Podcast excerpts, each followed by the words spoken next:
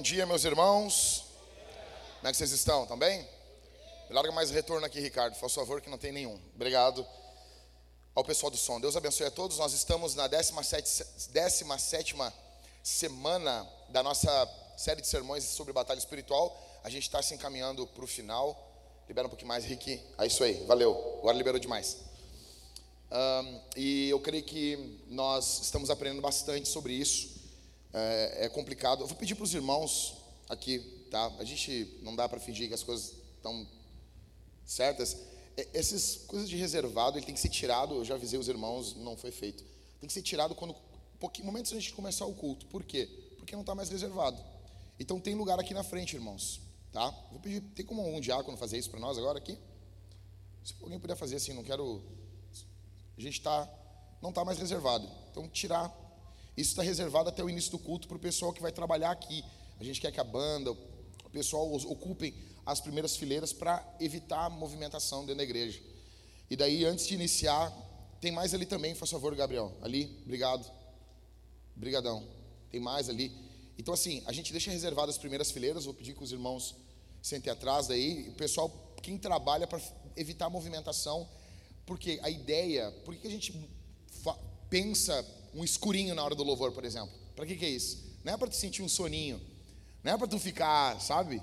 É para se alguém, caso alguém se movimente, a gente tem muita criança, grávida. Grávida tem uma bexiga desse tamanho, né? Uma bexiguinha desse tamanho assim. Já a bexiga da mulher já é menor que a do homem. Tá bonito esse som.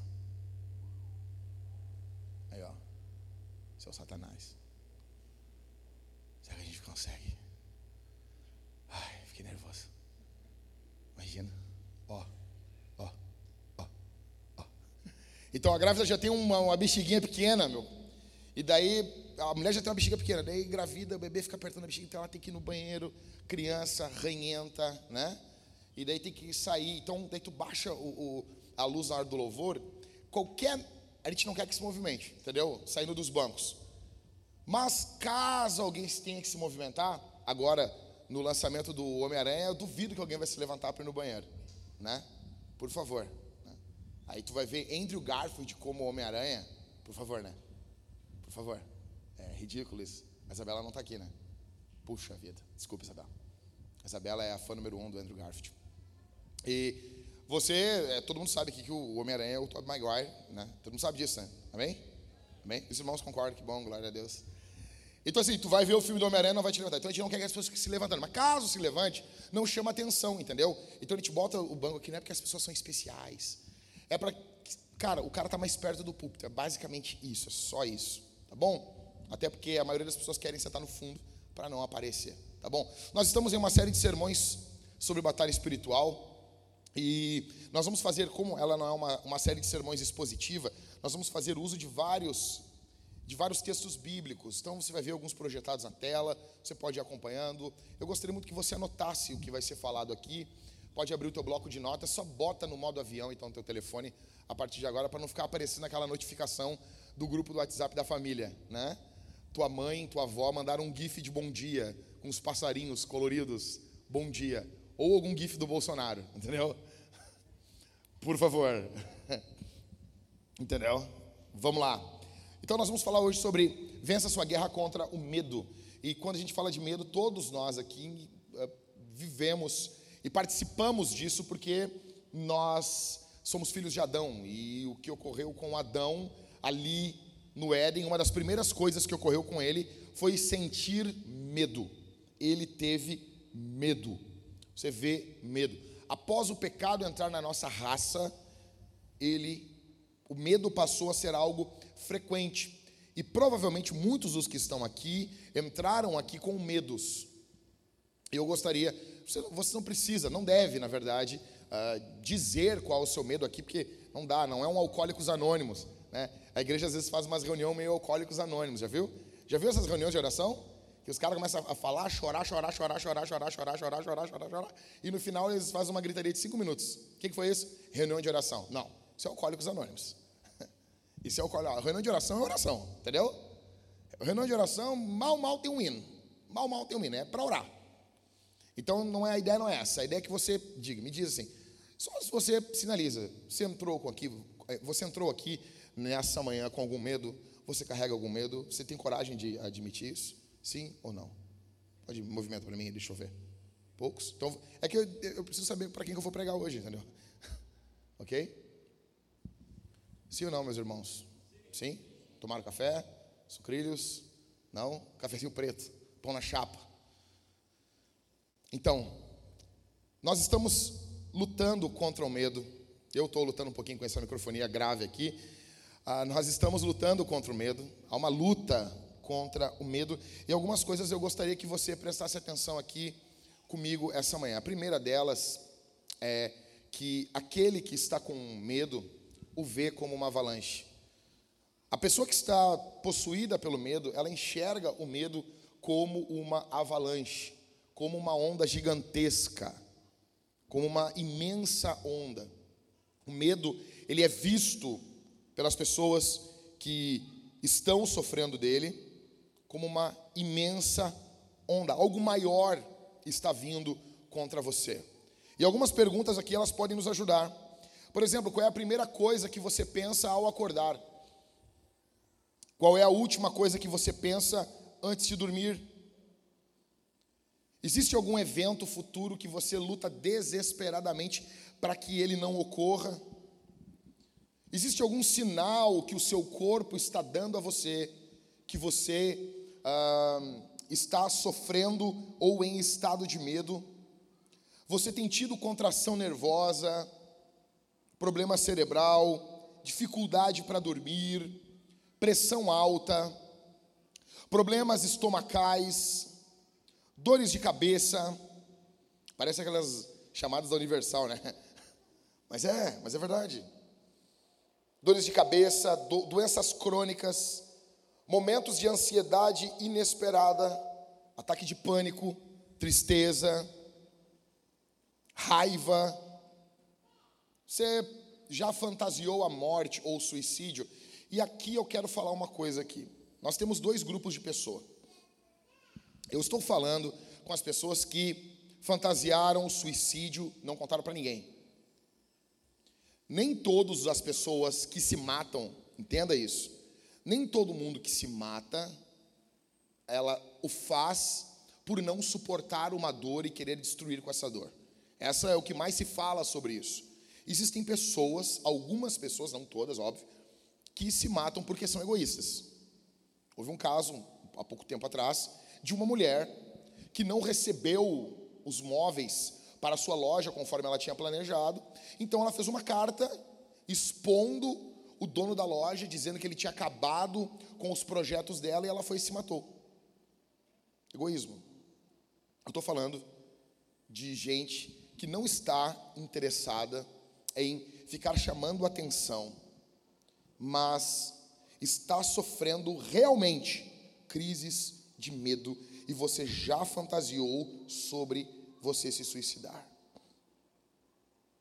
Ou não. Você é crente. Então você está tendo esses ataques e você fantasia, você ama a teologia, sabe, a teologia do escapismo, a teologia do deixados para trás. Você está louco que Jesus volte, não como um triunfo da igreja, mas você está louco que Jesus volte porque você é um covarde. E você está com muito medo. E você quer simplesmente escapar. A Bíblia diz em 2 Coríntios, capítulo 10, do verso 3 ao verso 5, diz o seguinte: Porque embora andemos na carne, não lutamos segundo a carne. Porque as armas da nossa milícia, da nossa luta, não são carnais, mas poderosas em Deus para destruir o quê? Só o Gabriel falou. Para destruir. Vamos lá, gente. É o nome do time de futebol. Para destruir fortalezas. Um bom time de futebol. Time que revelou Cebolinha. Então, as nossas armas, as armas da nossa luta, elas não são carnais, mas poderosas em Deus para destruir fortalezas. Quais são essas fortalezas? Paulo segue falando: destruímos raciocínios falaciosos e toda arrogância que se levanta contra o conhecimento de Deus. e levamos cativo todo pensamento à obediência de Cristo. Veja, essas fortalezas, elas tentam cativar a sua mente. Essas fortalezas tentam prender a sua mente. Atenção aqui, irmãos. Aqui. Aqui. Olha para mim. Para mim. Ah, como assim? Para mim, porque é daqui que está falando a palavra. Entendeu? Sempre atenção aqui.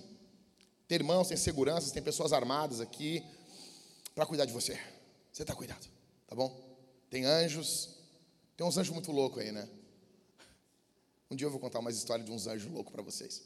Mas assim, veja, o apóstolo Paulo está falando que as armas da nossa luta, elas não são carnais, elas, é, elas são poderosas em Deus para destruir fortalezas. Quais são essas fortalezas? É, um tipo de fortaleza é essa experiência traumática que você teve um período da sua vida, e você, de tempos em tempos, você revisita ela, e você revive ela. E você revive algo que aconteceu lá em 1930, em mil, sabe? Isso tem muito aqui no Brasil. Muito, muito, muito. Por que que tá assim? Ah, eu tô assim por causa do meu irmão. Eu tô assim por causa da minha tia. Eu tô assim por causa da minha avó. Minha avó não cuidou da minha mãe, que não cuidou não sei o que, blá, não, isso aqui, meu. Ah, isso aqui é que o meu bisavô roubou o irmão dele. Então amaldiçoou a nossa família. E as pessoas revisam, não, porque sabe o que é isso aqui? Isso aqui é um trauma que eu tenho do passado. O meu pai era ruim. O que, que foi? Um dia o meu pai me deu um tapão, um pedala robinho no ouvido, no colégio, na frente dos meus colegas. Então todo mundo começou a rir da minha cara. Colégio que eu estudava tinha um guri que ele tinha feito a, a operação das orelhinhas de abano, sabe? Sabe? Bota uma, um negocinho aqui. Tem gente aqui no meio que fez que eu sei, eu não vou falar. Eu sei. Nós sabemos, né, Catito? A gente sabe, né? Gente que, né? A gente viu com as costurinhas aqui atrás, aqui, mas tudo bem. E daí, do nada, estavam brigando no colégio, pum, um cara deu um tapão no ouvido e descolou só um. E, e todo mundo, meu, olha ali. E ele, o quê? Tu imagina esse cara crescer com isso. Minha vida não andou para frente porque eu tomei um pedala robinho e a minha, minha orelha soltou. Tem pessoas que revisitam dores do passado. E essas dores do passado, elas ditam o presente e o futuro. Isso são fortalezas. Veja, aquele que vê o medo, aquele que enxerga o medo, que está com medo, sente o medo como essa avalanche maior do que você. E você não vê que a saída é o conhecimento de Deus, você não vê, você não questiona o medo. Eu, eu, tenho pensado muito nisso, cara. As pessoas não questionam, as pessoas questionam Deus, questionam a palavra, mas elas não questionam o diabo, elas não questionam as mentiras de Satanás. O diabo fala, não tem ninguém. Quem aqui já viu, quem aqui via o programa do Jô? Vamos lá, deixa eu só ver aqui. Você já viu, você já viu ateu no programa do Jô? Eu já vi vários, sim ou não? Você nunca viu, o cara era ateu de Deus. Você nunca viu um cara assim, bah, eu não confio no diabo. Eu não confio no diabo, para mim o diabo é mentiroso. Todo mundo fica, não, para mim Deus é mentiroso. Para mim a palavra de Deus não é verdade. As pessoas não questionam, não questionam seus pensamentos. Estava ontem com uma menina aqui aconselhando ela, tinha, tem nove anos. Estava Mariane, a Camila, o, o, o Ever e eu. E eu estava falando com essa menina, ela falou alguns pensamentos que vinham na mente dela, e eu dizia: Tu questiona esses pensamentos? Tu confronta esses pensamentos. Tu vê esses pensamentos como errados. Eu vejo as pessoas dizendo: Por que, que tu matou? Ah, eu matei porque uma voz falou no meu ouvido. Peraí, velho. Imagina isso. Uma voz: Ô oh, meu, dá um soco na boca do estômago do Leandro. Não vai ser difícil, é só esticar a mão, né? Entendeu? Mas, entendeu? Eu vou questionar essa voz. Mas por que isso? Não pode ser no baço. Não, tô brincando. Mas assim, mas, mas assim, as pessoas não questionam. Ah, eu estou ouvindo uma voz. Pula dessa ponte. Mas, velho, na boa, você ouviu uma voz falando comigo, pula dessa ponte. Ah, cara, eu, o pastor de vocês vai falar um palavrão. Mas vai, tchau. Ah, não. O medo é uma fraude. E eu quero mostrar para vocês oito motivos aqui. Primeiro, o medo, ele não tem Deus. O medo, ele é uma fraude porque ele não tem Deus, ele não conta com Deus. Ele chega no teu ouvido, ele conta uma história, ele fala de um futuro, mas ele não bota na ponta do lápis Deus. Aí é barbada de ganhar. Se eu contar um futuro para você onde Jesus não está presente, eu consigo manipular você. É que nem agora fizeram ah, uma pesquisa de votação e disseram que sem Lula e sem Bolsonaro, Moro, é, é, Moro ganha. Mas aí, é barbada. Tu tira os dois, não importa quem você pense, quem você ame. Lula e Bolsonaro são os dois ah, políticos mais populares do Brasil hoje. Todo mundo sabe quem eles são. Assim, sem Lula e sem Bolsonaro, Moro ganha. Maria Barbada. Tipo assim, o medo chega no teu ouvido assim, ó, ele conta um futuro onde Jesus não está presente, aonde Deus não está. Aonde Deus não está no papel, não está no plano. O medo nunca chega para você e diz assim, ah, vai acontecer isso, isso, isso, isso. Ah, mas anota aí, ó, Deus vai, Deus vai estar cuidando de você. Deus vai estar protegendo você. Deus vai estar cuidando, Deus vai estar alimentando você. Não. As pessoas se desesperam. As pessoas ficam apavoradas, desesperadas. O medo ele não conta com a esperança, ele não conta com Deus. O medo, o medo ele mostra um futuro para você sem Deus. Veja, um futuro onde Deus não, não existe. Segundo, o medo ele é um falso profeta. Ele dita coisas que nunca vão ocorrer. Sabe, falso profeta chega e conta um negócio. Eu, cara, eu, eu, eu acredito em profecia. Mas eu já vi cara profetada, velho. Congregava numa igreja, fazia parte de uma juventude de mais de 50 jovens. Eu estou falando de juventude, tá? Falando de juventude. Máximo 18, 19 anos. Ah, os caras com 30, 35 anos, já são jovens. Ah, tô bem. Aí, congregava nessa igreja e uma irmã teve um sonho. E ela chegou um sonho, estava toda a juventude assim. E ela disse assim: Olha, eu tive um sonho. Nós estávamos todos nós numa escada rolante. Todos nós subíamos. E tinha uma outra escada rolante que descia. E nela estava o Jackson. Eu, ué, só eu? Só eu? Só eu mesmo. Não tinha mais ninguém ali. Só tu. E, e daí ela assim: O que, que quer dizer esse sonho? Aí eu, vai, é algo bom. O que, que tinha para baixo ali? Era o estacionamento? O que, que é? Eu estava indo entrar numa Ferrari. Não. E, cara, várias. Ah, a menina se desviou da igreja. Ela estava nos que subia. Para onde? Entendeu? Então, assim, é, tem vários, caras, profecias que são mentiras pessoas vão dizer, ah, vão chegar um futuro e vão falar um negócio, ah, eu tive uma visão, eu tive um sonho, beleza. Eu tive um sonho. A pessoa chega contando um sonho, às vezes é de Deus, às vezes é de feijão, entendeu? E o que, que a gente faz? Ah, o que diz Jeremias, quem tem um sonho, conte como um sonho. Cara, eu tive um sonho, é isso aí, velho. Entendeu? Vou desesperar, vou enlouquecer, vou pirar. Não. É um sonho. Pode ser Deus, pode não ser o que a gente faz, a gente julga. A gente julga. Só que hoje ninguém quer isso. Eu creio em profecia, mas creio em julgamento também. A Bíblia diz que um profetiza, o resto vai julgar, só analisar. O profeta está tá disposto a passar por isso? Está disposto a passar por esse julgamento? Então, o medo, ele é um falso profeta. Ele fala coisas para vocês que nunca vão ocorrer. Mais de 90% das coisas que você tem medo nunca vão ocorrer. E você fica gastando tempo com isso. Terceiro, o medo nos torna egoístas. Por quê? Quando você está com medo, você só pensa em você. Somente a tua dor tem problema. Somente a tua dor tem valor. A dor do outro não vale nada. Somente as tuas necessidades são urgentes e a do próximo não é. O medo vai tornando você egoísta. Em quarto, o medo nos torna ineficazes. O medo vai paralisar você. O medo vai fazer com você que nem aquela brincadeira estátua. Você para. Você para. Você se lembra daquela parábola que Jesus fala dos talentos? O cara que ganhou um talento, um dinheiro. O que, que ele fez? Ele não investiu, ele não fez nada com o dinheiro. Por que, que ele não fez nada? O que, que ele disse para o Senhor quando o Senhor volta? Eu tive medo. Eu tive medo, então ele não fez nada. O medo paralisa você. O medo torna você ineficaz. Em quinto, o medo nos faz perder contato com a realidade. Por quê? Porque o medo vai ampliar o problema. Sai um negocinho na tua pele. Você vai aonde? Você vai no dermato? Não. Você vai no Google. E o que que o Google vai dizer para você? É um câncer.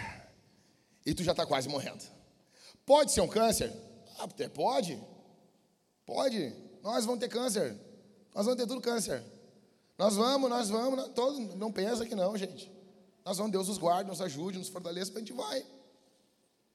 Só que há uma grande probabilidade do Google ali, cara. Tipo, e eu vejo que as pessoas, ah, cara, se está na internet é verdade.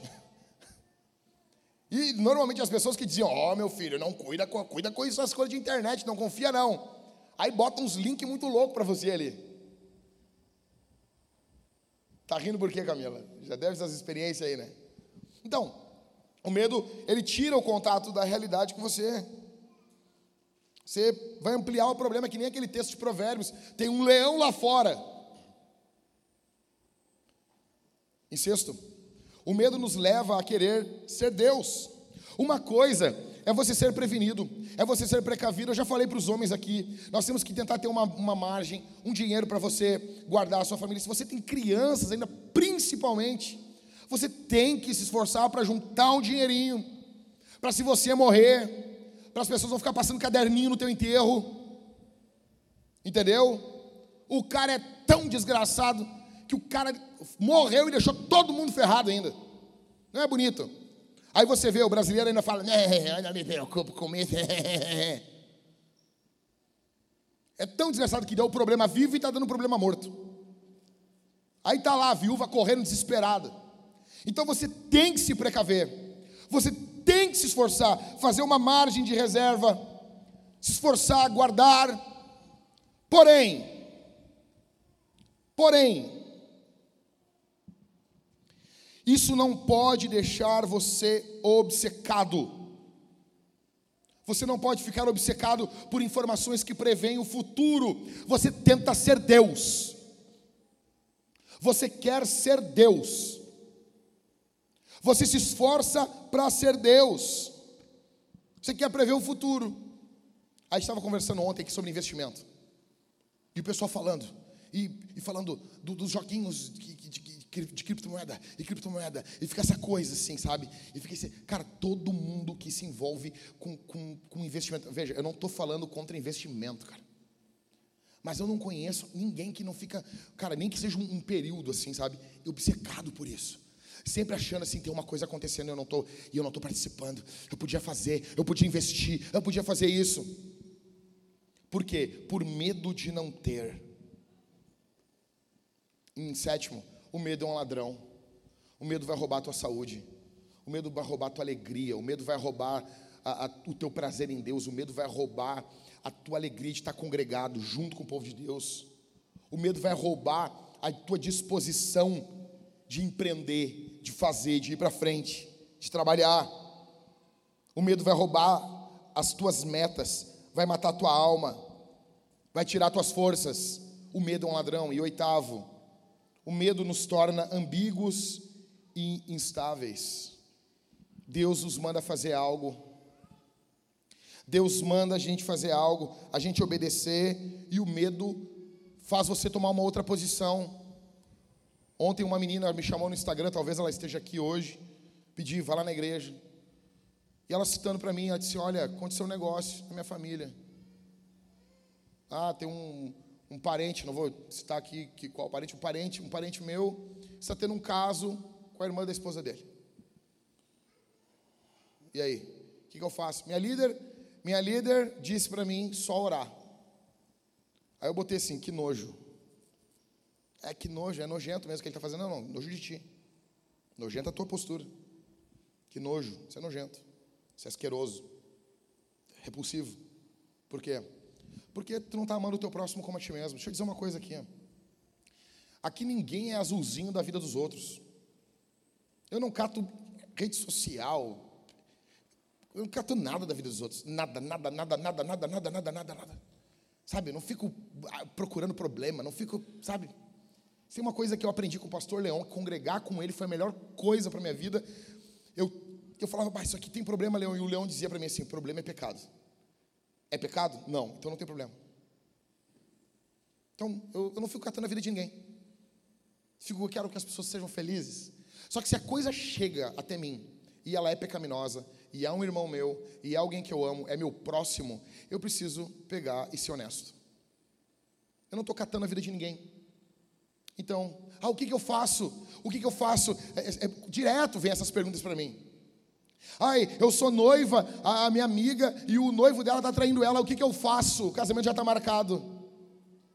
Deixa ela casar. Deixa ela casar.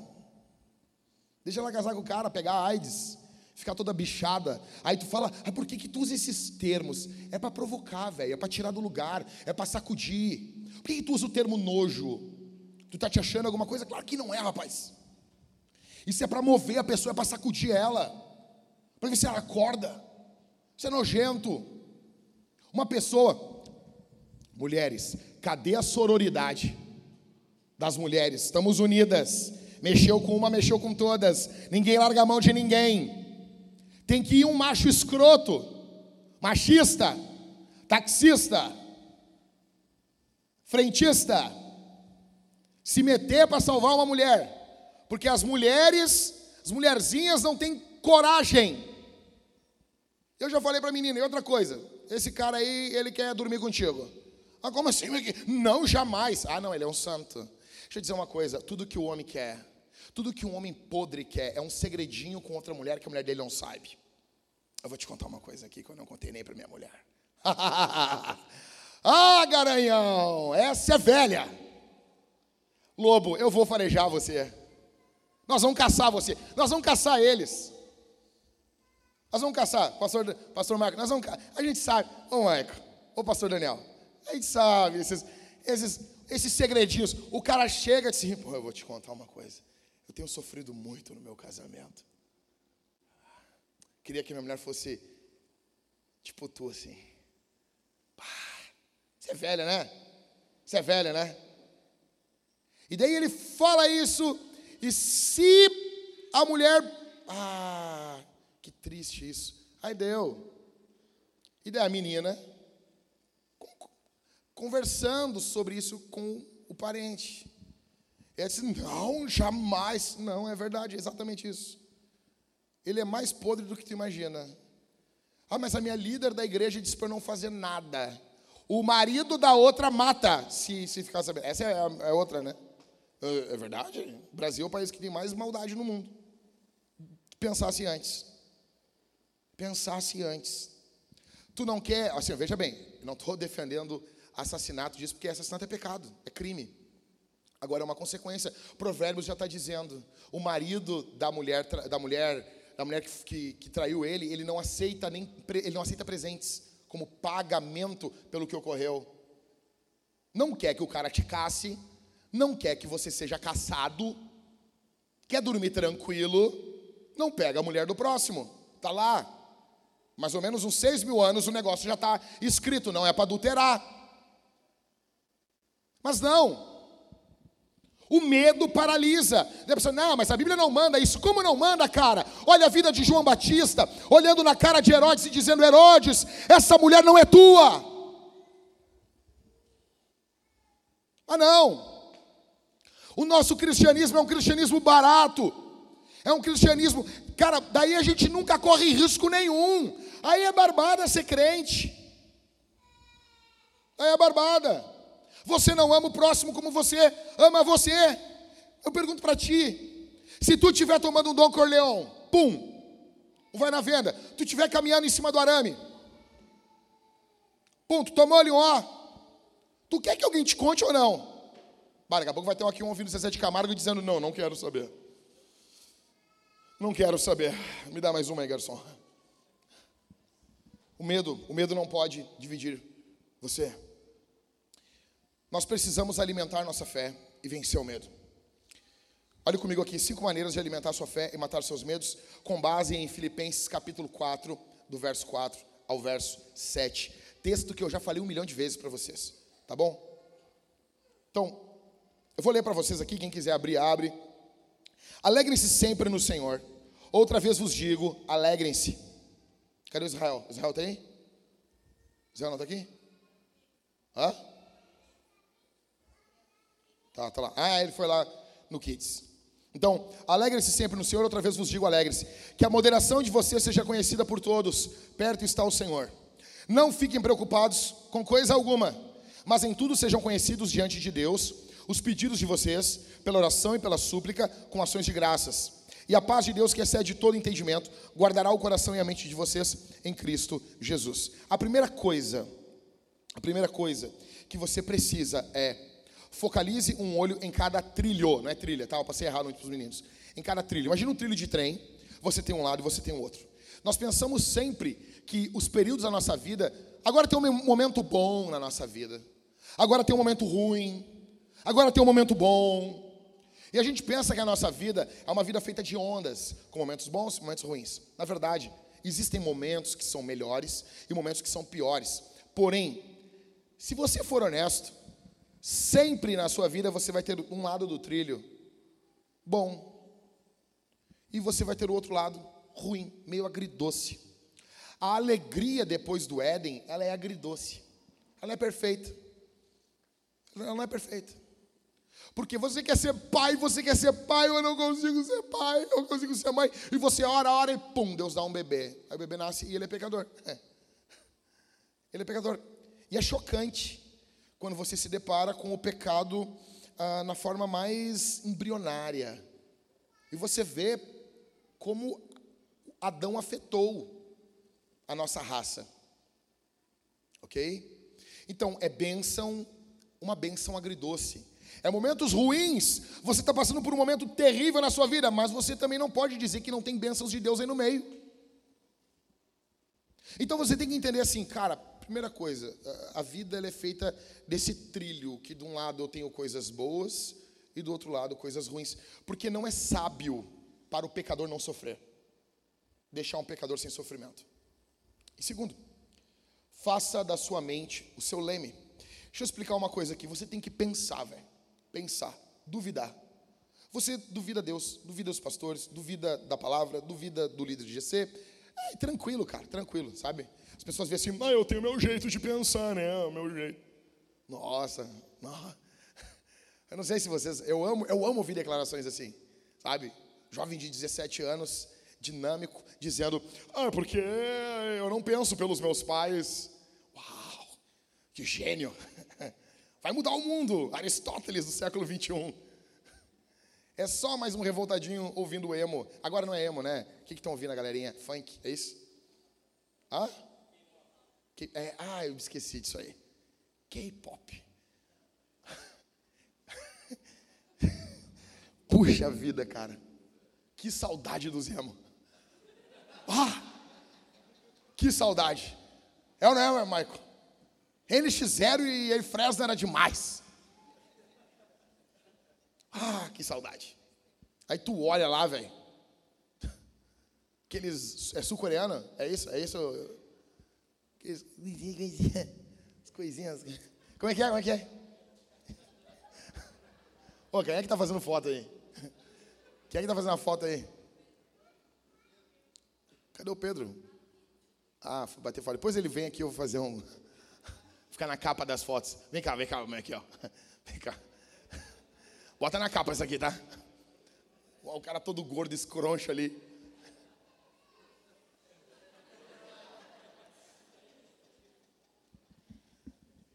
Ah, tiozão. E normalmente o tiozão não faz direito os negócios, né, meu? É tudo errado os negócios ali. É muito legal o tiozão querendo. E aí, caras? Como é que vocês estão? Faça da sua mente o seu leme, o seu leme. Suas emoções no meio do sofrimento, elas são como as velas. Imagina a tua vida como um barco, tá bom? Um barco aqui, ah, falar de barco me lembra do. Tu vê que eu sou velho, que eu me lembro da música do Gessé. Quem conhece? Só, oh meu, só poucos aqui pegaram a referência. Essa aqui é para poucos. Aí tu vê, eu falando de a minha mãe, não sei se o Catito lembra. Não lembra, Catito? A Catito é crente, criado na igreja, né? nunca ouviu. Só eu e minha mãe, eu acho. Mais ninguém aqui? Mais ninguém? Você lembra? Lembra? Ah, o pessoal está se escondendo aqui. Eu lembro. O maior cantor da história do Brasil, na minha opinião. Então, assim, imagina a sua vida como um barco, tá bom? Sua vida é um barco. E as suas emoções, elas são a vela. Tá? Então, o seu barco está indo com vela. Mas você precisa de um leme, que é onde vai dar, onde você vai se guiar. Agora, imagina um barco sem o leme. O leme é a sua mente. Você não está pensando, você só está com emoções, que são as velas. E que tipo de vento está ali? Agora imagina um furacão. Imagina as velas de um, de um, barco, a vela, no meio do furacão. Assim é a sua mente emotiva, assim é a sua emoção no meio do medo, sem o uso racional da sua mente. Então, a segunda coisa que você precisa fazer é faça da sua mente o seu leme. Deus deu uma mente para você, para você usar. Usa.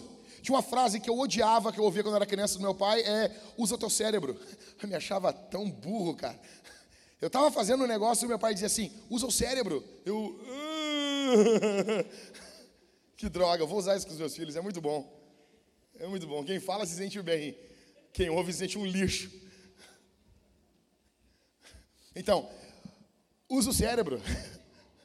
Use o seu cérebro. Deus deu um cérebro para você. Para você para um pouquinho, pausa, pausa, pausa, sabe? É muito desespero. Pausa, calma aí. Deixa eu analisar o que está ocorrendo. Está ocorrendo isso. Isso corre o risco de acontecer? Analisa, julga pela palavra de Deus. Pense. Terceiro, substitua o pânico por oração. Então você pode despejar diante de Deus as suas orações. É isso que o apóstolo Paulo está nos falando. Transfira o fardo para Deus. Coloque o fardo em Deus. Diga: Eu não consigo, me ajuda. Nós estávamos em um aniversário de um irmão essa sexta-feira e a minha filha ela fez uh, algo errado, ela foi corrigida. A Thalita levou no banheiro, corrigiu ela. Aí ela fez uma segunda coisa, a Thalita levou ela e corrigiu ela de novo. E na terceira fomos nós dois. Aí nós chegamos no banheiro, eu disse, te ajoelhei, amor, vamos falar na altura dela. A gente se ajoelhou, ficamos na altura dela, e eu comecei a conversar com ela. Eu disse, minha filha, por que, que tu está fazendo isso? Por que, que tu está enlouquecendo? Por que, que tu está fazendo isso, minha filha? O que está correndo contigo? Ela falando, ah, não sei, papai. Eu dizia, a fulaninha fez isso para ti? Ela te machucou? Não. Tu disse que ela te machucou. Por que tu está mentindo, meu amor?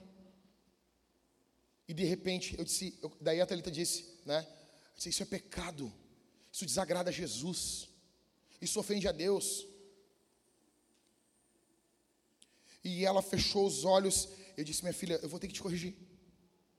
E ela chorou, chorou, corrigi. Depois eu abracei ela. E eu disse, minha filha, tu tem que vencer isso. E ela juntou as duas mãozinhas dela, meu irmão. Não é porque é minha filha. Não é mesmo.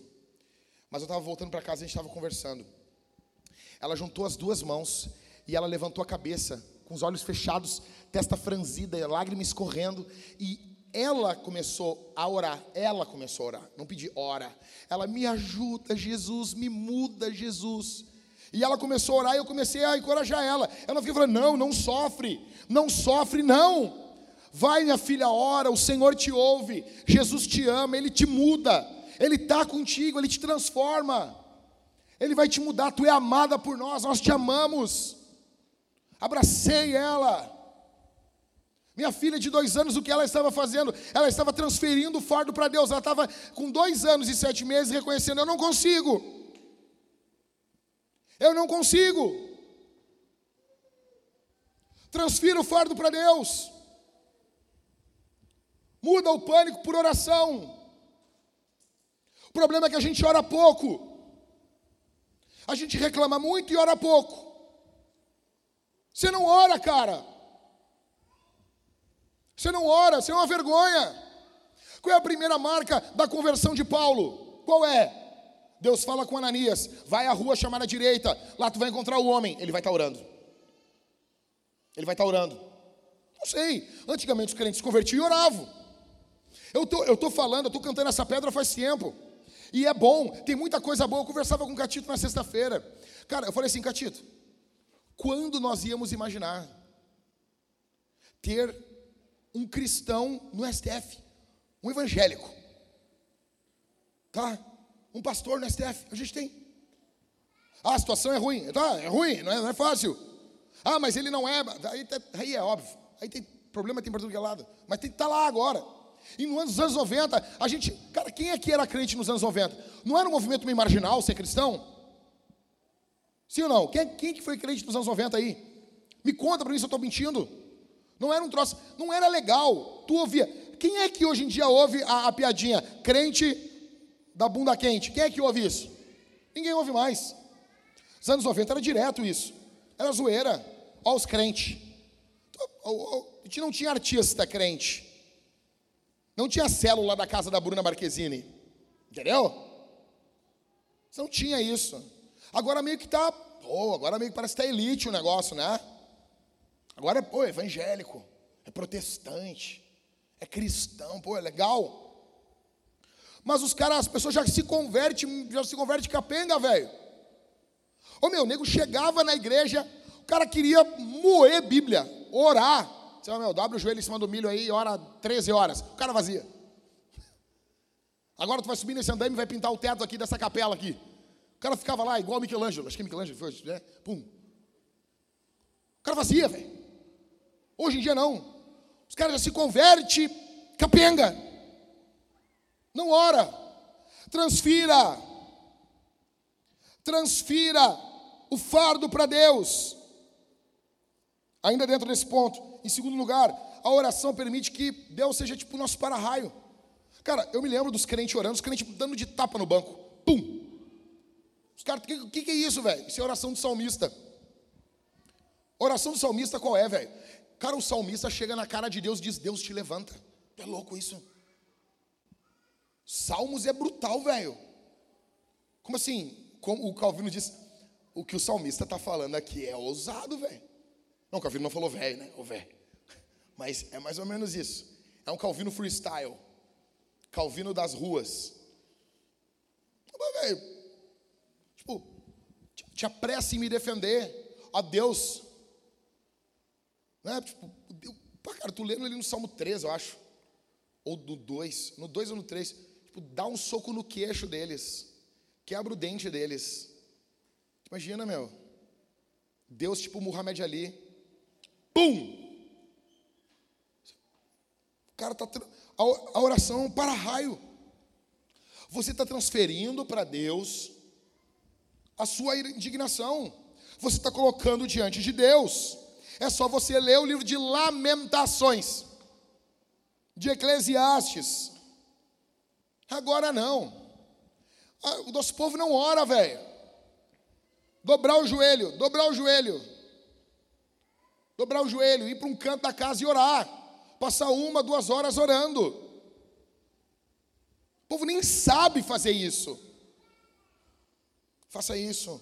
Em terceiro lugar, aqui dentro ainda desse ponto, a oração permite que você uh, verbalize o seu problema. Muitas pessoas, eh, veja, eu não estou falando contra os psicólogos, eu amo os psicólogos. Se você é psicólogo, eu amo você. Eu amo você. Eu amo, eu amo, eu amo, eu amo os psicólogos. Não estou falando contra. Só que muitas pessoas, imagina isso, velho. Muitas pessoas pagam um psicólogo só para poder falar. A oração permite você desabafar. Deus nunca, tu nunca vai falar um negócio para Deus e Deus vai dizer assim: peraí, peraí, peraí, ô Rafael, peraí, peraí, só um pouquinho. Deixa eu processar isso que tu está me falando aqui. Ah, isso aqui é pesado. Imagina Deus falando isso, né? Ô, Maico. Peraí, peraí, Maicon, peraí, peraí, peraí, peraí. Tu é pastor, Maicon. Peraí, repete aí, eu não sei se eu entendi bem o que tu disse. Isso que tu acabou de falar é pesado. Calma, deixa eu, me, deixa eu tomar um copo d'água aqui para me recuperar. Deus nunca vai fazer isso. Mas a gente tem pais que desabafam com os filhos. O, o, tipo, sabe? O filho tem 12 anos. Sabe o que que é? Senta aqui, meu filho. Cara, tá destruindo teu filho. Tá destruindo teu filho. Teu filho não é teu mentor, velho. É uma criança. É uma criança, ele tem que ver. Não, ele já tem que ver. Ele vai ver.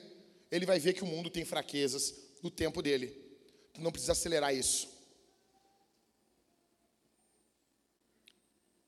Você coloca o fardo para quem consegue carregar o fardo. Você não assusta outras pessoas. Em quarto, diga ao Pai o que você deseja. Olha o que o apóstolo Paulo diz: Mas em tudo seja, sejam conhecidos diante de Deus os pedidos de vocês. Peça. Nossos cristãos, nossos irmãos não pedem, não vão ter. Tem coisas, deixa eu dizer uma coisa para você aqui. Tem coisa que só, você só vai ter na oração. Tem coisas que Deus só vai dar se você orar. Eu vou dar um exemplo para vocês. A gente foi agora num alergista, que quando a, a Isabel vai dormir, ela começa a tossir. Só na hora que ela vai dormir. Então a Isabela, aqui, indicou um alergista muito louco para nós. O cara é muito estranho. É muito. Tu deve ter ido nele quando era criança, né, Isabela? É, ele disse que está trabalhando lá desde os anos 80. E nada mudou no consultório dele. Nada mudou. Cadê a. É, né, amor? Nada mudou tem muito pó no. Cara, o cara é muito esperto. Tu entra no consultório com pó no consultório do alergista. Tem uma almofadinha, uma almofada de tapete em cima da mesa dele. Tem um tapete na mesa do cara. Puro ácaro, assim. E um ácaro, assim. O cara meio que cultua os ácaros. Mas ele é bom, ele é bom, ele é bom. Ele, ele é vaidoso, assim, como quase todo médico. E daí ele falando com a gente, conversando, né? Tipo, cara. É, é, é a Isabel tossindo, e daí ela foi fazer um negócio ali, foi pedir o bico, o bico, o bico, o bico. Aí eu, tá na frente de uma, de uma pessoa que não conhece, né? Tu, por que tá te bloqueando? Vê até aqui rindo, vê até aqui rindo e brincando, por que tu tá fazendo assim? Né? Aquela vontade de, hum, não, mas a gente não faz isso, não faz. Filha, como é que tu pede? Assim tu não vai ganhar bico nenhum. Assim o papai vai apagar um cigarro no teu umbigo. Tô brincando. Não,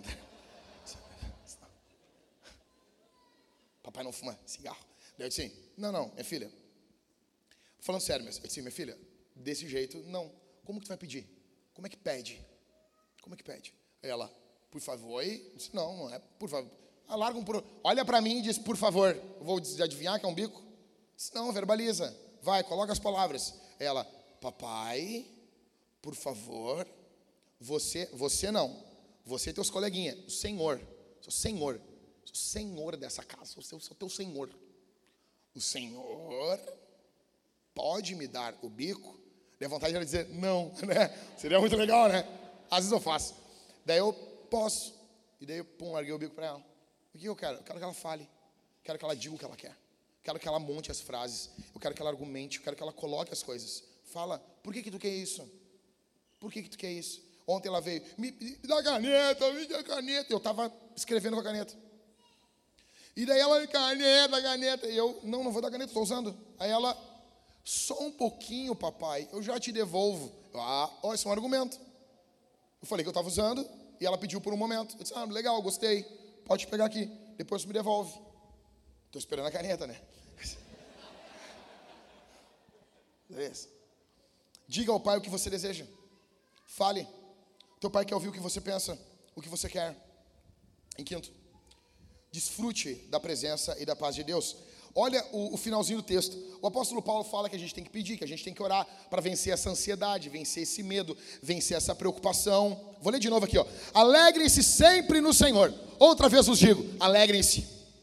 Alegrem-se, alegrem-se. Era isso, Israel. Não tem como ler isso aqui e não lembrar, né? Então, assim, alegrem-se. Outra vez vos digo, alegre-se. Quem está falando isso aqui? O cara está preso. Está dizendo, se alegra. Que a moderação de vocês seja conhecida por todos. Porque perto está o Senhor. Verso 6 é um mandamento. Não fiquem preocupados. Eu estou preocupado, não é para ficar preocupado. Não fiquem ansiosos com coisa alguma mas, o contrário de ficar preocupado é, mas em tudo sejam conhecidos diante de Deus os pedidos de vocês, pela oração, pela súplica, com ações de graças. Você ora, você pede, você agradece.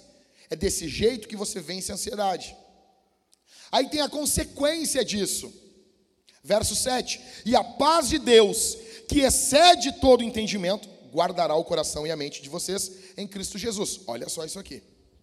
Qual é a ideia aqui, velho, da paz de Deus? Primeiro, não é a paz do mundo, não é a paz do dinheiro, não é a paz da cultura, não, atenção aqui, não é a paz da circunstância, que muitas vezes nós nos, nos deleitamos na paz circunstancial. Como diz reverendo Hernandes Dias Lopes, com a mexidinha de cabeça dele, com aquele cabelo cheio de laque. A paz de Deus é ultra circunstancial, aquela, né? Pum, aquela cachopinha dele, linda. A paz, a alegria em Filipenses, ela é ultra circunstancial, ela não depende da circunstância. Ou seja, a paz de Deus é a paz de Deus, não é a paz da circunstância, não é a paz do dinheiro, não é a paz dos amigos, não é a paz, não, é a paz de Deus.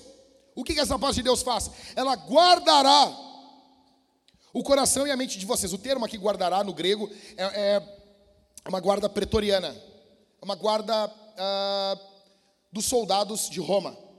Mas vamos, vamos, vamos falar na nossa linguagem aqui. Vamos, pensa num cara forte dos dias de hoje. The Rock. Tá? Fibrado, rasgado, trincado.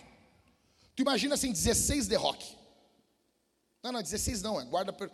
São centuriões aqui, tá, não precisa ser 100, imagina 50 The Rock. Imagina. Vamos lá, vamos pegar, pegar alguém magrinho aqui no nosso meio aqui. Quem? Posso usar Tá, tá apontando pro Thales. Ah, tu viu, Valdo? Tu viu ali, tu viu isso aí, né, Thales? O Gabriel assim. E ela fez com a boca assim, Tiressa. Tiressa. Eu vi, ele fez isso aí. Não deixa, Thales, deixa. Deixa.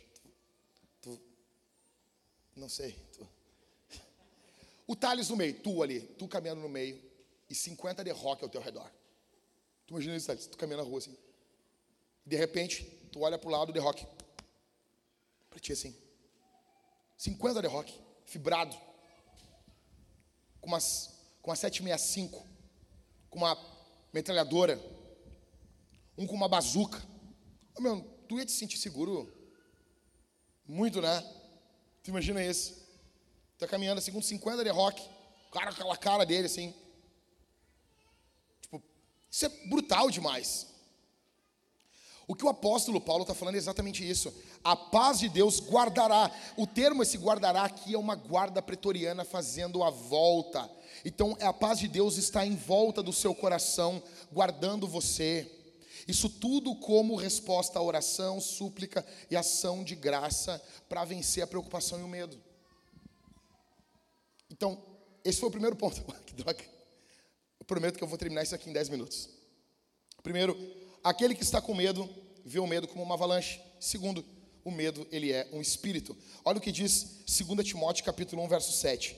Porque Deus não nos deu espírito de covardia, mas de poder, de amor e de moderação. Então, algumas vezes você vai ter ansiedade por questões físicas. Uh, alguns estudiosos dizem que isso é até bem raro até. Mas eu nem quero entrar nesse mérito aqui, mas isso existe, tá bom? Se existe, existe. Só que vários momentos isso vai ser de cunho espiritual ou em alguns momentos, atenção, em alguns momentos a origem da tua ansiedade, do teu medo, é, vai ser de origem espiritual e físico, das duas origens.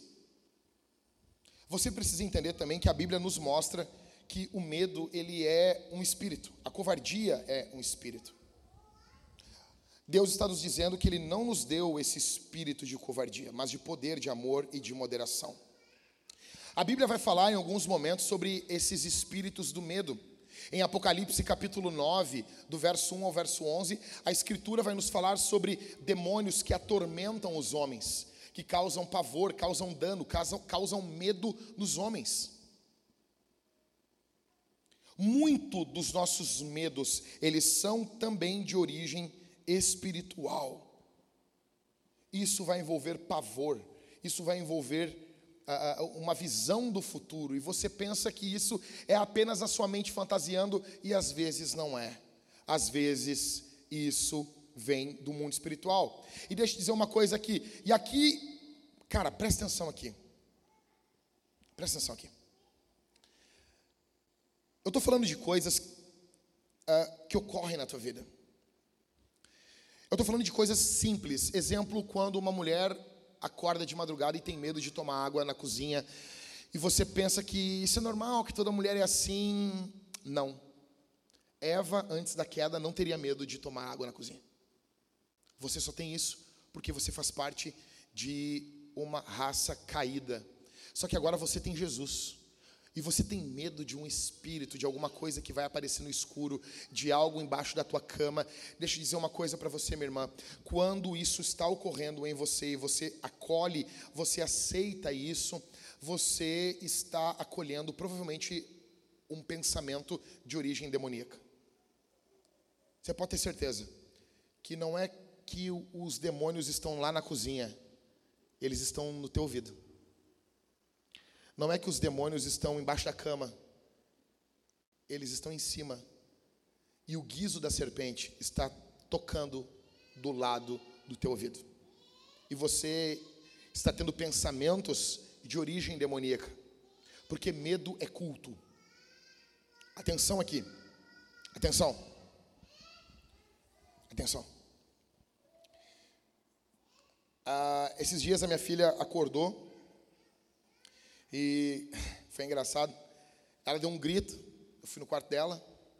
Peguei ela. Né, escurinho no quarto dela. Quando eu entrei, ela estava sentada na beira da cama. E ela apontando, dizendo: Ele me bateu. Eu olhei e estava o ursinho. A Thalita trouxe o ursinho com ela. O ursinho. Como assim? tipo, um ursinho grande assim de pelúcia. Ele me bateu. É, que legal. Três da manhã. Três da manhã, escurão. E o urso, os olhos estalados, parecia um chorão cocaína, assim. Te olhando. Bem louco. Né? O que, que você faz? Ah, eu não sei, eu boto fogo na casa e saio correndo. Cara, o que você tem que fazer num momento desse? Só um pouquinho. Espera um pouquinho. É a porcaria do urso de pelúcia. O máximo que vai acontecer, eu vou mijar em cima dele, vou tocar fogo e deu. Mas peraí um pouquinho, peraí um pouquinho. Sou um crente, cristão, cheio do Espírito Santo. Porcaria do urso. Minha filha dizendo que o urso bateu nela. Eu ia botar o urso no chão e ia pular aqui em cima, aqui no luta livre. Mas o que, que aconteceu, minha filha? Ele bateu em mim. Aí eu olhei para minha filha assim: Não, tu estava dormindo. Você foi sonho. Quase o urso fala: É, era sonho. E Deus disse: Minha filha, tu estava dormindo? Tu não sonhou? Aí ela abaixou a cabeça, ela, eu, eu, eu, eu acho que era sonho. Mas ele falou comigo. Puxa vida. O que, que ele falou, minha filha? O que, que o urso falou contigo? Aí ela disse: Ele pediu perdão. Não, não, demônio não pede perdão. urso crente? urso cristão? urso evangélico? Me perdoe. Me perdoe, eu estou vencendo a, a, a, pelúcia, não é a carne. ah, hoje eu estou com tudo. Não. Então, isso é coisa natural, rapaz. Minha filha teve um sonho, porque ele não estava ali. Talvez ela olhou o urso, a última coisa antes de dormir, sonhou. Pode ter um fundo espiritual? Pode. Então o que a gente fez, cara? Abracei ela, abracei o urso, abracei minha esposa, orei por tudo e vamos voltar a dormir de novo. Vamos voltar a dormir. Você substitui o medo pelo amor de Deus. Expulse o medo e confie no amor do Pai. Olha o que diz 1 João capítulo 4, verso 18. No amor não existe medo. Pelo contrário, o perfeito amor lança fora o medo, porque o medo envolve castigo, e quem teme não é aperfeiçoado no amor. Ou você tem medo, ou você tem amor. Ou você teme, ou você ama. Jesus prometeu o ajudador. Jesus prometeu estar conosco. Jesus disse: Não se turbe o vosso coração. Credes em Deus, credes também em mim. Na casa de meu pai há muitas moradas. Se não fosse assim, eu não vou teria dito: Vou preparar-vos lugar, para que onde eu esteja, vocês estejam também. Jesus disse, o próprio apóstolo Paulo nos fala em Romanos, que o Espírito Santo testifica com o nosso espírito que somos filhos de Deus. Vença o medo, expulse o medo em nome de Jesus. Olha, cara, Jesus no Getsemane. Jesus está no Getsemane. O medo está querendo invadir a alma de Jesus. O medo está querendo bater a sua porta, então o que ele fala? Ele diz: Não seja feita a minha vontade, mas a tua. A melhor forma de vencer o medo é confiar no amor do Pai e na vontade do Pai. Escuta, Deus não é injusto, Deus é bom, Ele é Pai, Ele é paternal, Ele é um Pai celestial. Ele não é que nem o teu pai sem vergonha que foi embora e não voltou mais. Ele não é que nem o teu pai aí que não aguentou um rabo de saia. Não, Ele é bom. Ele é bom. O medo é um espírito que você precisa vencer ele. E às vezes você precisa que o seu pai esteja do teu lado não apenas vencendo o medo por você, mas encorajando você. A minha filha, ela tinha muitos sonhos com boi. Ela dizia, papai, eu sonhei com boi, eu tenho medo, medo boi, medo boi, medo boi, medo boi. Ela falava isso. Eu hum, o que, que aconteceu? Ela viu o rio do gado, o que, que, que aconteceu com ela? E ela, medo boi, medo boi, medo boi. Então comecei a falar, o papai esmaga o boi, o papai chuta o boi, o papai vai matar o boi. E ela, é, é. Daí passou de um tempo, eu comecei a falar assim, tu ganha do boi. Bebel é corajosa. Bebel é corajosa. E eu comecei a encorajar ela. O teu Deus, o teu Pai, Ele não apenas está contigo protegendo você, mas Ele quer encorajar você também. Ele quer encorajar você. Ele encoraja você. Ele quer lembrar você disso. Ele quer lembrar você que você pode confiar nele. Em primeiro lugar, aquele que está com medo vê o medo como uma avalanche. Em segundo, o medo é um espírito. Em terceiro, encerrando, a morte, ela é lucro. Filipenses 1, 21. Porque para mim o viver é Cristo e o morrer é lucro. Atenção aqui, qual o maior medo de todos aqui? Provavelmente é o medo da morte. É o nosso maior medo. É o maior medo que nós temos.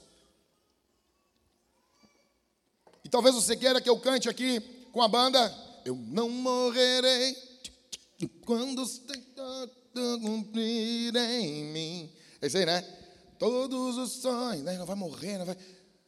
Tu vai morrer. Eu sou um coach desmotivacional, velho. Pode pegar um charuto e. Tu vai morrer, Zifio. Essa piada não teve graça, mas quem é da vila entende. Tu vai morrer, cara. A morte vai ganhar de você.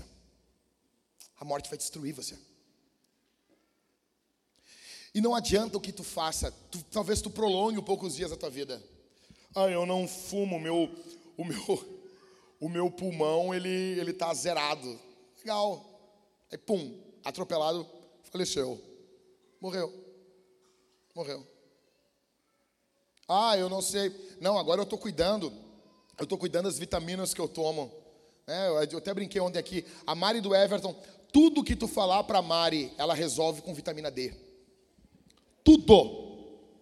Tudo, tudo a Mariane tá, é falta de vitamina D. Tá faltando vitamina D. Parece a mãe do Cris. Pega um xarope. A Mariane é vitamina D. Hoje a opção é o zinco. Tá faltando zinco. Os caras que fazem muito filho, falta zinco mesmo. Depois eu explico isso aí para os homens. Daniel tá rindo, né? Daniel tá por dentro também, né? Suplementando, né, negão? Seu sem vergonha. É verdade, o homem perde zinco na relação sexual. Isso é perigoso. Então, assim, tem que suplementar. Então, assim, ah, é zinco. Ah, é vitamina D. Ah, não, é ômega 3 para o meu coração. Ah, é isso, eu estou fazendo isso. Eu estou tendo hábitos saudáveis. Estou comendo vegetais. Olha o tamanho das vacas, meu, tudo gorda. Comer vegetal. Mas beleza, tu está cuidando e é legal isso. E eu amo isso, cara. Eu amo esse mundo fitness dos irmãos, os irmãos se cuidando, vai ser uma benção. Daqui a pouco nós vamos comer aqui almoço de membros aqui, todo mundo fit, sem, né? Beleza. Só que por mais que você faça isso, velho, tu vai envelhecer e vai morrer. Não tem, tu vai ficar velho. Toda sexta-feira a gente almoça com o Catito, num lugarzinho aqui, a gente almoça junto aqui. Às vezes vai só ele, às vezes vai uns irmãos junto. E a gente estava ali, cara. Duas senhoras saindo. Olha onde o Catito me leva para comer, velho. Duas senhoras saindo. Vocês imaginam? Gurias, imagine você sendo uma senhora já, né? De mais idade. Duas mulheres saindo pelo, pela porta do estabelecimento. E quando eu cheguei lá, o Catito disse assim: Ó, não repara que o cara dá uns gritos aqui de vez em quando. E as, as senhoras estão saindo assim. O homem olhou, apontou para a porta. Aquelas lá são as duas velhas mais bonitas do Itu. Que isso, velho? E tinha umas mulheres, assim, umas tiazona ali perto de nós, ele chamou nós de véia. Sim, não sei o quê. É, tu vai ficar velho. Tu vai ficar velho. Tu vai ficar velha. Tu vai ficar velho, tu vai ficar com comida. Tu vai querer. Sabe, pior coisa que tem é velho laranja. Faz o bronzeamento parecido Trump. Tu não tá bronzeado, tu tá laranja. E nunca bronzeia ao redor das dos olhos, assim, o redorzinho fica branco assim, né? Tu vai ficar velho, cara. A morte vai vencer. Você pode se mudar para a Antártida. Você pode ficar embaixo da cama. A morte te encontra lá. A morte cata você. Então você tem que entender isso aqui. Eu tenho que lidar com esse negócio. Tem, você projeta tantas coisas que talvez você não vai viver. Muitas pessoas, ah, eu quero ter uma casa própria. Talvez tu não tenha. Ah, eu quero me formar, eu quero me formar, eu quero. Talvez tu não te forme. Talvez tu não te forme. Ah, eu quero casar. Desculpa falar isso, mas talvez você não case. Você imagina isso? Não casa, não vai casar. Não, agora morrer, todo mundo vai. Todo mundo aqui. Todos nós. Então, vem, a gente tem que saber lidar com esse negócio. Então a gente tem que ter essa visão de Paulo, porque para mim o viver é Cristo e o morrer é lucro. Sabe por que, o morrer é lucro, não é lucro para você e para mim? É porque o viver não é Cristo para a gente. Cristo não é a nossa vida, logo a morte não é lucro. A morte vai derrotar você, mas graças a Deus que Jesus derrotou a morte. Que Jesus venceu a morte. Veja, Satanás pegou Judas. Satanás catou Judas. Satanás foi até Pedro. Você nota isso que o diabo queria os discípulos para ele? Então ele pegou Judas e ele começou a querer ir atrás de Pedro. O que, que é que Jesus fala para Pedro? Pedro, o diabo te pediu. O diabo te pediu para te peneirar. Você imagina isso, velho? O diabo dizendo: dá ele para mim aqui. Dá ele para mim. Ele não é tudo isso. Eu vou peneirar, eu vou botar ele na peneira. Aí o que, o que, que Jesus falou? Mas eu roguei por ti. Aí você vê, na madrugada anterior a Jesus ser crucificado, Jesus está preso. Então chegam umas pessoas e perguntam para Pedro: Tu não é um deles?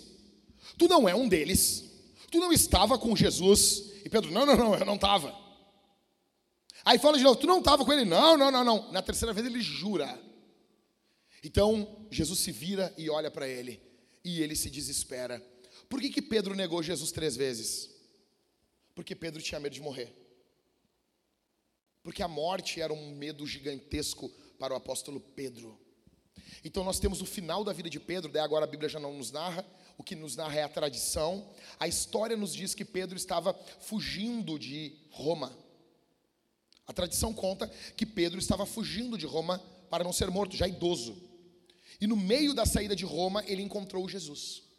Jesus glorificado apareceu para ele. E Jesus está indo em direção oposta, voltando para Roma. E ele diz: Senhor, onde o senhor está indo? Estou indo para Roma. Fazer o quê? Eu vou ser crucificado a segunda vez. E Jesus some. Então ele entendeu que havia chegado o momento dele morrer. Ele volta para Roma e se entrega. A tradição diz que quando foram crucificar Pedro, porque ele morreu crucificado, ele diz: Não me crucifiquem igual ao meu Senhor, me crucifiquem de cabeça para baixo. Ele estava pronto para enfrentar a morte. O meu papel aqui é preparar você para esse dia.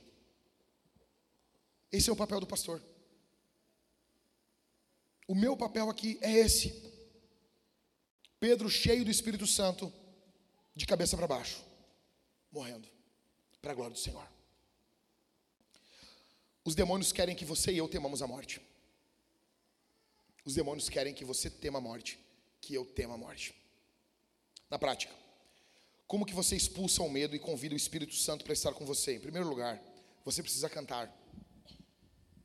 Você precisa cantar a Jesus. Você precisa cantar. Nós temos um povo que canta pouco. Nós temos um povo que canta muito pouco. Que canta de qualquer jeito. Você precisa cantar ao Senhor. Em segundo lugar, você tem que orar. Eu já falei aqui. Ore. Ore. Em terceiro lugar, a Bíblia tem que ser lida para tirar as mentiras do diabo da sua cabeça. Você tem que decorar trechos da Bíblia. Não caia nessa bobagem de gente, ah, eu não sou bom em decorar. Mentira, é que tu lê pouco. Tu lê pouco. Não existe isso, tá? Isso não existe. Quem não decora nada. Eu não estou falando que tu vai decorar toda a Bíblia, seria bom. Tá? Mas o cara não consegue decorar a oração do Pai Nosso. Não sabe decorar os dez mandamentos. Sabe? Velho, tem problema. Tem problema. Então, leia a Escritura. Em quarto, questione os seus pensamentos. Duvide. Duvida. Ah, mas, sabe? De onde isso? De onde esse pensamento? De onde vem esse pensamento? Questiona. Em quinto, congregue com o povo de Deus. Um dos grandes problemas que o medo vence as pessoas é que elas não estão congregadas. E eu não estou falando só do domingo. Eu estou falando da vida. Tem pessoas que não fazem parte da vida da igreja. E você, inevitavelmente, se você não faz parte da vida da igreja, você não se envolve com o povo de Deus, você vai ser sugado pelo medo e pelo diabo. Cara, o que um predador da natureza faz quando ele quer uma presa? Ele tira ela do rebanho, ele tira ela da manada, do, do grupo dos animais onde ela está. O que, que o leão faz quando ele quer pegar um antílope? Ele faz isso, ele vai, ele vai puxando para fora. Assim ocorre com você. Congregue, se envolva, se misture com o povo de Deus. Deixa eu contar um negócio para você aqui, encerrando aqui. Cara, em 98 eu conheci Jesus. Em 99 eu comecei a trabalhar nas Americanas. O meu horário, eu soltava às 8 da noite e o culto começava às 8. Culto de terça, que era o culto que o meu pastor pregava, era o culto de doutrina.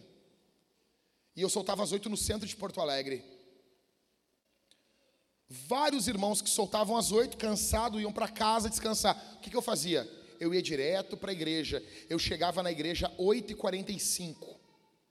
Meu pastor já estava pregando. Às vezes, final de ano, eu chegava às nove e meia, porque tinha que fazer alguma hora extra. Eu chegava no final, eu não pegava a pregação, mas eu pegava o cheiro das ovelhas. Eu estava junto com os meus irmãos. E isso me alimentou.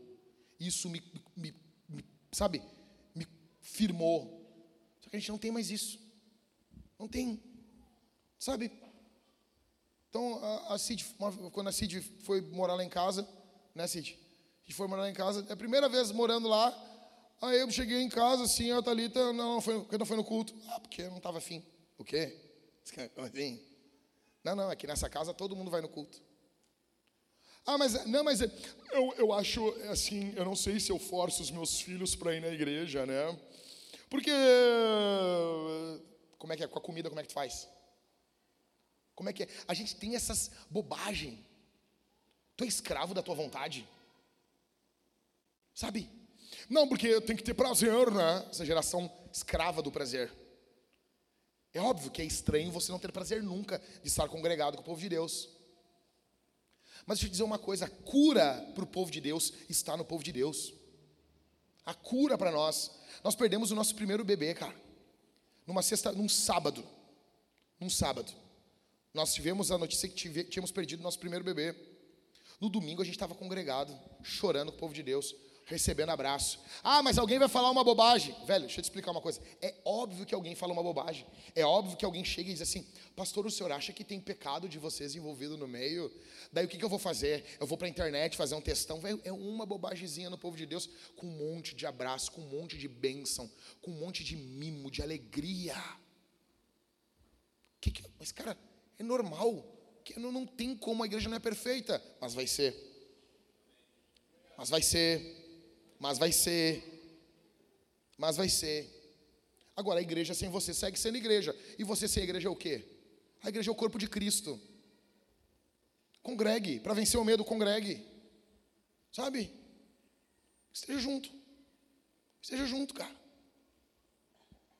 Vença o medo em nome de Jesus. Como família, nós vamos tomar a ceia. Como que a gente vai tomar a ceia? Por que, que a gente vai comer, velho? Porque o medo não domina a gente. Assim como você lê nas histórias do Senhor dos Anéis, quando eles iam comer, atenção aqui, gente. Quando eles iam comer, eles estavam sempre fazendo ceia, comendo. Assim é o povo de Deus. Nós estamos no meio de uma guerra, a gente se abaixa, a gente come. E na ceia, no sacramento, a gente se alimenta de Deus. O corpo é o pão de o, o, o, o pão é o corpo de Cristo. O vinho é o sangue de Jesus. Você molha o, o pãozinho no vinho, no cálice bronze, ou no suco, no cálice dourado, e você vai estar comendo e bebendo do Senhor. Mas faça isso em arrependimento. Olha aqui, meu velho. Faça isso com confiança. Faça isso com fé. Você vai ser cheio do Espírito. Você vai ser cheio de Deus. Faça isso confiando. Nós vamos cantar a Jesus, porque o medo não nos domina. Nós vamos cantar ao Senhor, nós vamos louvar a Jesus. Quem participa da ceia? Aqueles que estão em Cristo, aqueles que congregam em alguma igreja, aqueles que se juntam à igreja sofredora, aqueles que estão junto. Nós vamos cantar ao Senhor e nós vamos ministrar ao Senhor os nossos dízimos e ofertas. Por quê? Porque o medo não domina o nosso coração.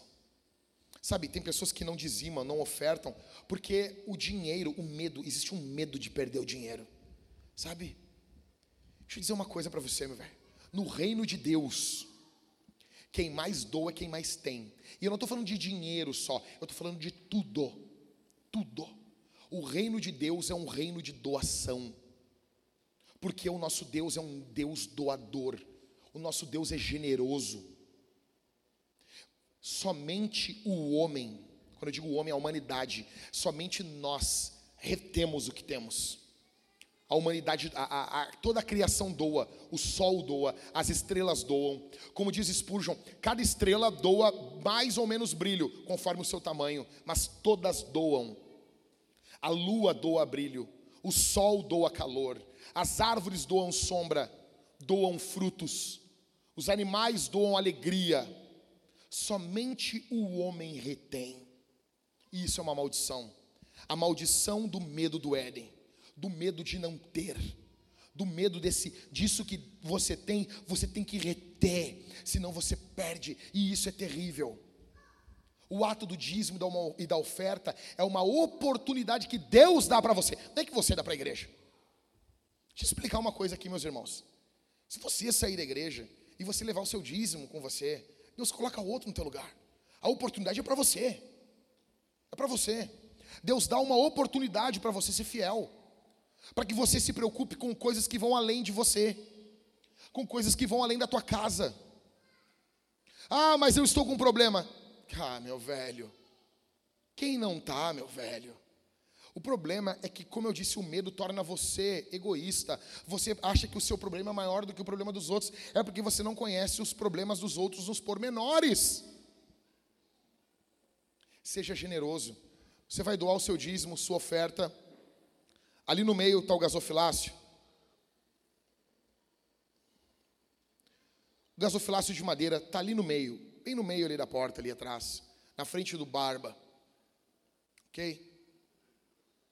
O barba vai estar ali que nem Jesus olhando o gasofilácio. Cara, eu amo isso em João, Daniel. Jesus ficava assim, ó. Cara, Jesus, ele, tipo, tipo Deus, né? Livre, né? Tipo Deus, assim, né? Tipo, tipo Deus, tipo dono de tudo, assim, né? Os caras indo largar a oferta, assim, meu. E Jesus olhando, olhando os caras assim. Um dia eu vou fazer isso ainda. Quando eu estiver precisando de dinheiro para pagar as contas da igreja, eu vou fazer isso. Vou ficar assim, olhando. Eu já falei, nas festas de aniversário, como é que tu consegue encher o sapato? Como que é? Filma. Vai indo com o sapato com uma câmera. Olha aqui. Então Jesus olhava. Foi ali que ele viu aquela viúva pobre dando oferta. Aquela moedinha, que era a única coisa que ela tinha.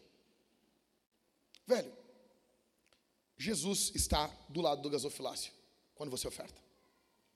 Jesus está olhando você, olhando o teu coração, olhando os teus bolsos, olhando você. E muitas igrejas têm medo de falar isso. Ai, nós somos uma igreja caçanica. Bobagem. Bobagem isso. O que os cafetões da prosperidade fazem não torna você indesculpável. Tem muitas pessoas roubando, sim, isso é o falso evangelho, mas o verdadeiro continua sendo verdadeiro. Seja generoso. Você pode ofertar também através das máquinas. Nós temos de um lado o Gabriel Tavares, do outro lado nós temos a Camila do CrossFit. Tá bom? Então, os irmãos desse lado, eles vão vir ali, Gabriel, vão ofertar, vão dizimar crédito, débito, como você usar. Você pode usar também o Pix, que tem ali o QR Code, dois quadros com o QR Code. Você vai ser generoso, você vem pelos, por esse corredor, nós teremos um casal de irmãos aqui e o outro casal de irmãos aqui. Você vem e sai pelo outro corredor, para não se bater aí, tá bom? Ok? Até porque tem uma outra variante, Omicron, Shuricron, esses nomes aí. Nós vamos cuidar, tá bom? Vamos cuidar, ok? Você volta pelo outro corredor. Vamos ser generosos. Não vamos deixar o medo nos dominar. Em nome de Jesus. Pastor, mais uma pergunta assim. Ah, já fechei a Bíblia aqui. Ó. Mais uma pergunta. Se eu for generoso, Deus vai dar dinheiro para mim? Existem dois erros nesse pensamento. Primeiro é o pensamento desse toma lá da cá, desse, sabe, fazendo barganha, fazendo negócio com Deus. Eu vou, Deus não é bolsa de apostas, que tu dá um valor para receber tantos por cento mais. Porém, uma coisa é fato. Quando você lê Provérbios, você nota que a vida de quem é generoso melhora. E o problema é que nós temos poucas pessoas generosas. Eu estou voltando ontem, eu saí fazer um monte de coisa, fui na barbearia dos, dos garotos lá, que tá a coisa mais linda, tá? O que nós mais temos aqui na igreja são barbeiros e biólogos, né? Não sei porquê, mas a gente tem bastante biólogo e bastante barbeiro. Tem aí o, o Barba, a gente tem o Gabriel, o Flávio, o, o, o, Elvis, cadê o Elvis? O Elvis aqui. Tem a Pri. Não, o Barba é a, é a Pri, né? A Pri também. Ai, ele é, ele é machista. A Priscila também é muito louca fazendo a barba dos homens lá. É, sabe, ô, cadê a Priscila? Tá aqui, não? Tá no Kids? Tá lá no Kids, né? Ô tia, sabe fazer um degradê aí? Né? Então, Priscila, a gente tem. É uma benção, vi lá, os guris estão montando um negócio, estou muito feliz, muito feliz. Aí eu estou voltando para casa ontem, vindo ali para. Não me lembro o nome da avenida, acho que é Baltazar, que pega na, na Ada Mascarenhas. Acho que é. Não sei, não conheço muito bem a Zona Norte. Aí estou voltando e tinha um senhor, um senhor na rua assim, com um coisinho de picolé e com a mão na cabeça, assim, chorando. Mas, meu, uma lua, um sol, um sol, um sol muito quente. Estava tão quente. Pá, cara, vou abrir o vidro. havia, um, havia um bafo do satanás do carro. Aí abri o vidro assim, invoquei o pastor interior. Senhor, tá tudo bem com o senhor? Aí ele, não. Eu, puxa. Aí, tá bom, né? Encostei o carro, desci. Quando eu toquei no senhor, aquele senhor no meio do sol, assim, sabe? E o que, que foi? Ele, ninguém compra os meus picolés. Ninguém. Eu tenho que levar o sustento para minha casa. E ele começou a chorar. Eu tô com sede. E ele ali, cara, ele estava ali que nem Elias, sabe? Ele tipo assim, às vezes eu não tenho como mudar a vida dele. Eu não tenho como mudar, eu não tenho como. Ele é muito gordo para eu carregar ele, muito pesado. Não tem como carregar um outro adulto. Só que eu posso fazer uma coisinha por ele. Aí eu olhei ele ali, me lembrei de Elias. Elias está lá, a vida acabou, a vida acabou, a vida acabou. O que, que Deus fala para Elias? O que, que Deus fala para Elias, meus irmãos? Faz duas coisas. Elias, tira uma soneca aí. Tira uma soneca, dá uma dormida aí. Aí Elias dorme.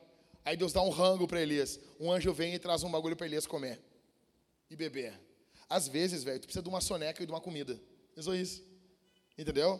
tratamento espiritual. Aí eu disse, eu chamei o cara, meu, vem cá. Nisso parou um outro carro, desceu uma senhora. Um laquezão no cabelo, pá, muito louca, com os negócios balançando, parecia a porcina. Essa, essa referência é para poucos. E ela desceu, e desceu o filho dela, assim, veio caminhando e vieram ajudar. Ninguém mais parou. Daí na esquina tem uma lancheria, te botou o senhor sentado. Vamos dar alguma coisa para esse homem comer compraram o lanche, negócio, entregaram ali. Eu peguei, já passei um pix de um dinheiro. E disse: Ó, o que a gente fez? A gente deu comida, a gente deu bebida, ele revigorou, ele ficou na sombra, no ar-condicionado. Eu orei por ele e a gente deu uns trocados para ele. E eu disse para ele ali: orei por ele. Disse: Ó, cara, deixa eu dizer uma coisa, não desiste. Vai em nome de Jesus. Falei do evangelho para ele e encorajei ele a continuar trabalhando. Vai ser difícil, não vai ser fácil. Esse gesto aqui é, é, é, é, uma partícula do amor de Deus por ti. Recebe isso e bora. Bora trabalhar, bora ver o que tu precisa. Vamos. Cara, ah, mas isso é, é, pouco. Claro que é pouco. Claro que é pouco. Mas imagina se cada um fizer um pouco. Você imagina isso, cara. Você imagina se todo mundo aqui se comprometer com a obra de Deus. Se todo mundo aqui se comprometer assim, eu vou falar de Jesus para uma pessoa essa semana. Para uma, não é duas, não é três, não é quatro. Para uma. A gente estava conversando, o Catito e eu, e a gente estava falando sobre isso. Cara, como é que os crentes não falam de Jesus hoje? Não falam, tem WhatsApp, tem internet. Não fazem uma live para falar de Jesus. Cara, faz uma live, abre uma live no teu Instagram. E fala assim, gente, eu quero contar um testemunho para vocês do que Deus fez na, minha, na vida essa semana e como Deus é bom. Ah, eu não tenho coragem de fazer isso. Escreve um texto. Eu não tenho coragem de fazer isso. Manda uma mensagem para as pessoas. Não tenho coragem de nada. Tu tem medo de tudo. Seja generoso. Compartilhe. Doe. Pregue. Evangelize. Essa é, esse é o estilo de vida do reino de Deus. Esse é o lifestyle do reino. Essa, essa é, a, é, é o coração do reino de Deus. É desse jeito que aqueles que são do reino andam. Feche seus olhos, eu quero orar por vocês. Feche seus olhos. Feche os olhos. Você vai voltar para casa ouvindo o J Quest. Ei, medo, eu não te escuto mais. Você não me leva a nada. Feche os olhos. Pai, eu oro pelo teu povo. Eu oro pela tua igreja. Eu peço que o teu povo seja fortalecido no poder do teu espírito. Eu peço que o teu povo seja fortalecido em nome de Jesus. Tua graça esteja sobre a vida do teu povo. Em nome de Jesus. Encoraja o teu povo que aqui está, Senhor. Fortalece teu povo que aqui está, Senhor. Em nome de Jesus. Que o medo seja vencido para louvor do teu nome. Que o teu povo vença essa batalha espiritual, que o teu povo ganhe, que teu povo avance pelo poder e pela autoridade do nome de Jesus. Todos os demônios sejam repreendidos. Meu irmão, levante a voz e ore, meu irmão. Levante a voz e ore, verbalize, fale com o teu pai. Fale, meu irmão, ore, ore, ore, ore.